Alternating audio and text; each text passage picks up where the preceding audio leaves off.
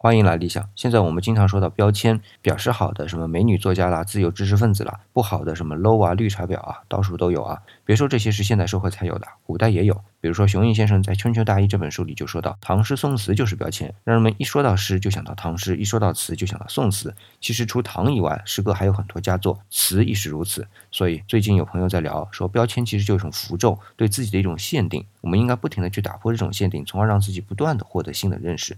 但这是一个递归的过程，无论你如何打破原有的限定，当你对事物有新的认识时，就会贴上新的标签，然后再打破再认识，而这事儿是无穷的。当然，这可以是一种自我修行的过程，但始终很难掌握方向，因为每次打破啊，你都需要怀疑，需要勇气，也需要准则，而准则本身又是一种符咒，一种限定。那么我们就需要另外一种打破。我又想到我朋友说的啊，不评论不评价是最大的慈悲，这就归结到一个无了。但这个无要做到，不是言语上对事物，而是要从心里就没有限定的想法。